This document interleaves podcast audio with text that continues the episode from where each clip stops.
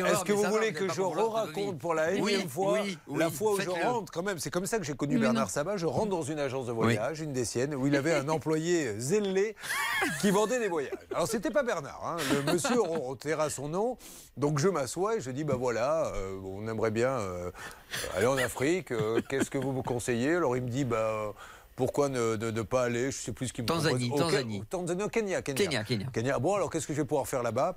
Et là, il me fait Ah ben là-bas, déjà, à l'hôtel, petit déjeuner continental.